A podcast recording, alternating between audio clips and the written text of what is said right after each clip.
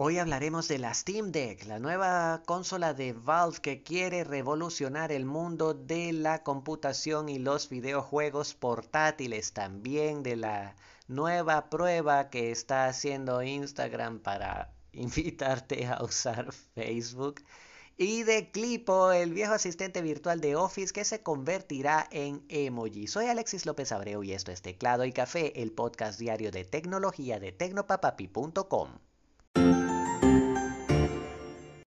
Empezamos el episodio de hoy hablando sobre Valve. Son muchas las razones por las que se puede conocer a Valve en el mundo del Internet y los videojuegos. Empezando por la tienda, una de las tiendas más grandes de videojuegos de Internet, Steam, y pasando por títulos como Half-Life, Counter-Strike, Portal o Left 4 Dead, lo cierto es que Valve tiene una trayectoria bastante respetable en este mundillo pero hay algo por lo que no ha podido hacerse famosa y están dispuestos a arriesgar un montón de cosas para cambiar con el lanzamiento de su último aparato. Se trata del Steam Deck, una consola de videojuegos portátil que a simple vista es una Switch con esteroides, pero que promete revolucionar, si todo le sale bien a Valve, el mundo de las consolas portátiles. Para empezar, decir que la Steam Deck es prácticamente una computadora de bolsillo con un precio bastante tentador de 399 dólares, una pantalla táctil de 7 pulgadas con resolución de 1280 x 640 nits de brillo y 60 Hz de tasa de refrescado. A esta pantalla se le suman dos sticks analógicos duales, dos trackpads cuadrados de 32,5 mm, milímetros, un pad direccional también analógico, cuatro botones principales, cuatro gatillos y cuatro botones de agarre, además de un giroscopio. A todo esto se suman un jack de audífonos, altavoces estéreo, micrófonos duales y por supuesto, em, lo que llamamos alimentación, retroalimentación táctil, o sea, vibración dual. Para mover todo este hardware, el Steam Deck tiene un chipset AMD con un procesador de 3,5 GHz y una tarjeta gráfica de 1,6 GHz acompañada por 16 GB, de RAM LPDDR5 y entre 64 GB y 512 GB de almacenamiento SSD con soporte para tarjetas micro SD. Además tiene una batería de 40 vatios que podría dar un tiempo de vida en juego continuo de entre 8 y 9 horas. Un dispositivo bastante prometedor que también, por supuesto, tiene un dock station o una estación para convertir esta consola en una computadora o en una consola completa que tiene puertos de pantalla, puerto HDMI 2.0, eh, puertos de conexión Ethernet, USB 3.1 y 2.0 para convertir, para conectar todos los periféricos que quieras. Eh, un ratón, un teclado, un monitor, eh, dispositivos Bluetooth, todo, todo, todo. De verdad que por 399 dólares la versión más económica es un precio bastante agresivo. Y de hecho es la principal Em, prueba de que Steam se está jugando, de que Valve se está jugando todo con la Steam Deck para promocionar su plataforma en un entorno de juego portátiles. De hecho, Gabe Newell, el CEO de Valve, ha dicho que ha sido bastante doloroso poner este precio base de 399 dólares. Claro, hay que tener en cuenta que quizás 64 GB se ocuparían quizás con tres o cuatro juegos, pero también es cierto que por 600 dólares toda esta potencia más 512 de, eh, gigabytes de almacenamiento es algo bastante agresivo. En una entrevista con IGN, Gabe Newell dijo, nadie ha dicho jamás, oh, mira, tenemos un, un éxito gigantesco aquí, pero nuestros márgenes son muy delgados, ¿cierto? Mucha gente tiene dispositivos con sobreprecio que terminan matando las oportunidades. Estamos haciendo esto con una proyección a largo plazo y hay un montón de oportunidad.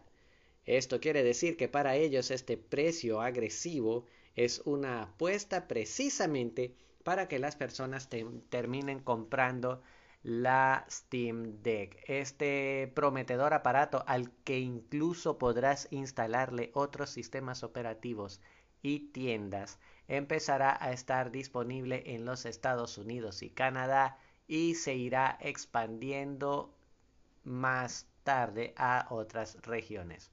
¿Llegará a Latinoamérica? Habrá que esperar para saberlo.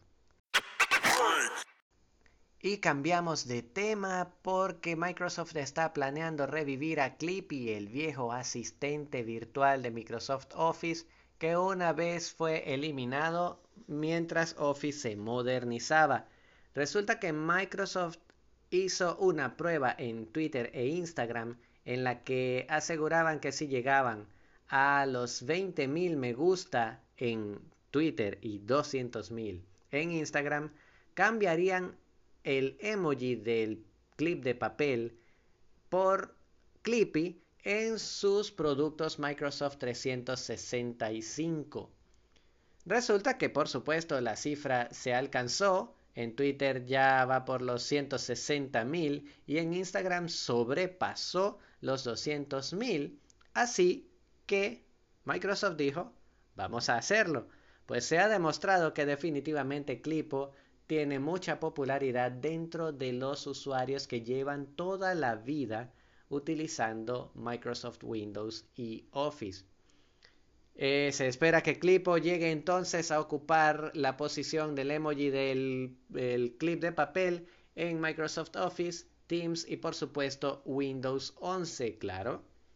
Quizás no haga una gran diferencia a, modo de funcionalidad, pero definitivamente demuestra que Microsoft ha hecho un muy buen trabajo en cultivar el sentido de comunidad entre sus usuarios. Esperemos entonces a que Clipo venga a visitarnos en los próximos productos de Microsoft que llegarán con Windows 11. Hablemos ahora de Facebook porque la red social empezó a lanzar de manera escalonada entre sus usuarios lo que denominan Soundmoji o emojis con efectos de sonido. Una vez que el usuario elija enviar uno de estos, explica la plataforma, el recipiente no solo verá el emoji y quizás una animación, sino que escuchará un sonido relacionado que puede ser desde el cantar de los grillos hasta los aplausos en el caso de la manito de los aplausos o la risa si mandas el emoji riéndose.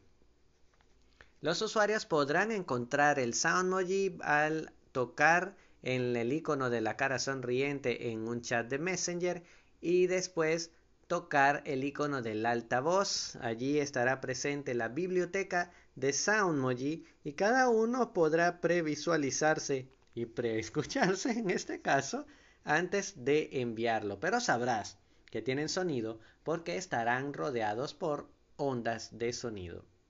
De momento no se sabe cuántos emoji ya tienen el efecto, pero algunos muy comunes ya se pueden ver con, eh, con esta nueva función, como la carita riéndose a carcajadas, los grillos y las manos aplaudiendo, que por supuesto tienen el sonido característico.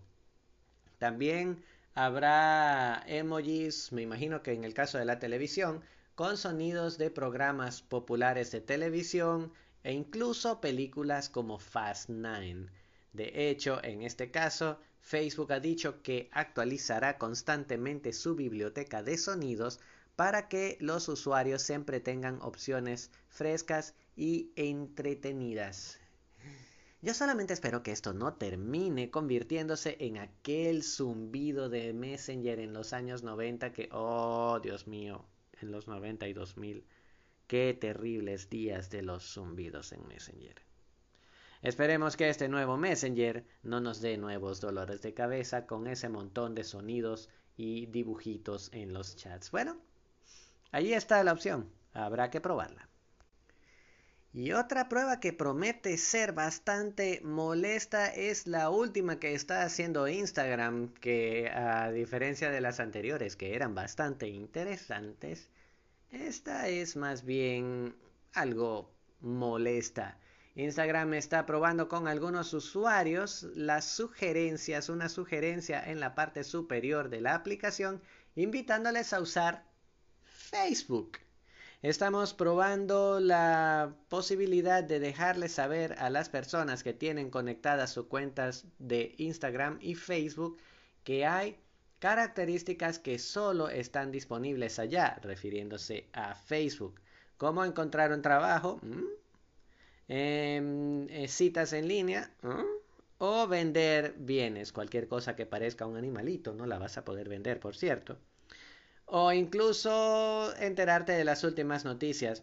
Yo agregaría falsas, pero en fin, fueron las palabras de un vocero de la empresa.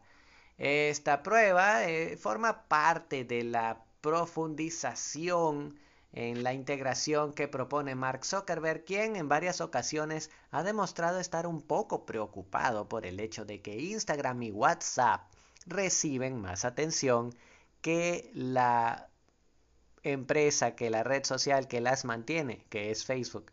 Pero tiene sentido en realidad porque Facebook en cuanto a seguridad, estabilidad y privacidad no ha hecho las cosas precisamente bien y no sé si este experimento vaya a cambiar algo. Y con esto damos final a este episodio. Muchas gracias por escucharme. Por favor recuerda seguir este podcast Teclado y Café en cualquier plataforma de tu preferencia y compartirlo con tus amigos para hacer crecer todavía más la comunidad. Si quieres más consejos, herramientas y noticias sobre la tecnología que te rodea, recuerda visitar www.tecnopapapi.com y cualquier comentario, opinión, duda, queja o sugerencia lo puedes dejar en arroba tecnopapapi en Twitter, Instagram, Facebook y Telegram. Un abrazo, recuerda que es viernes, así que sábado y domingo no estaré grabando. Y que tengas un excelente fin de semana. Hasta el próximo lunes.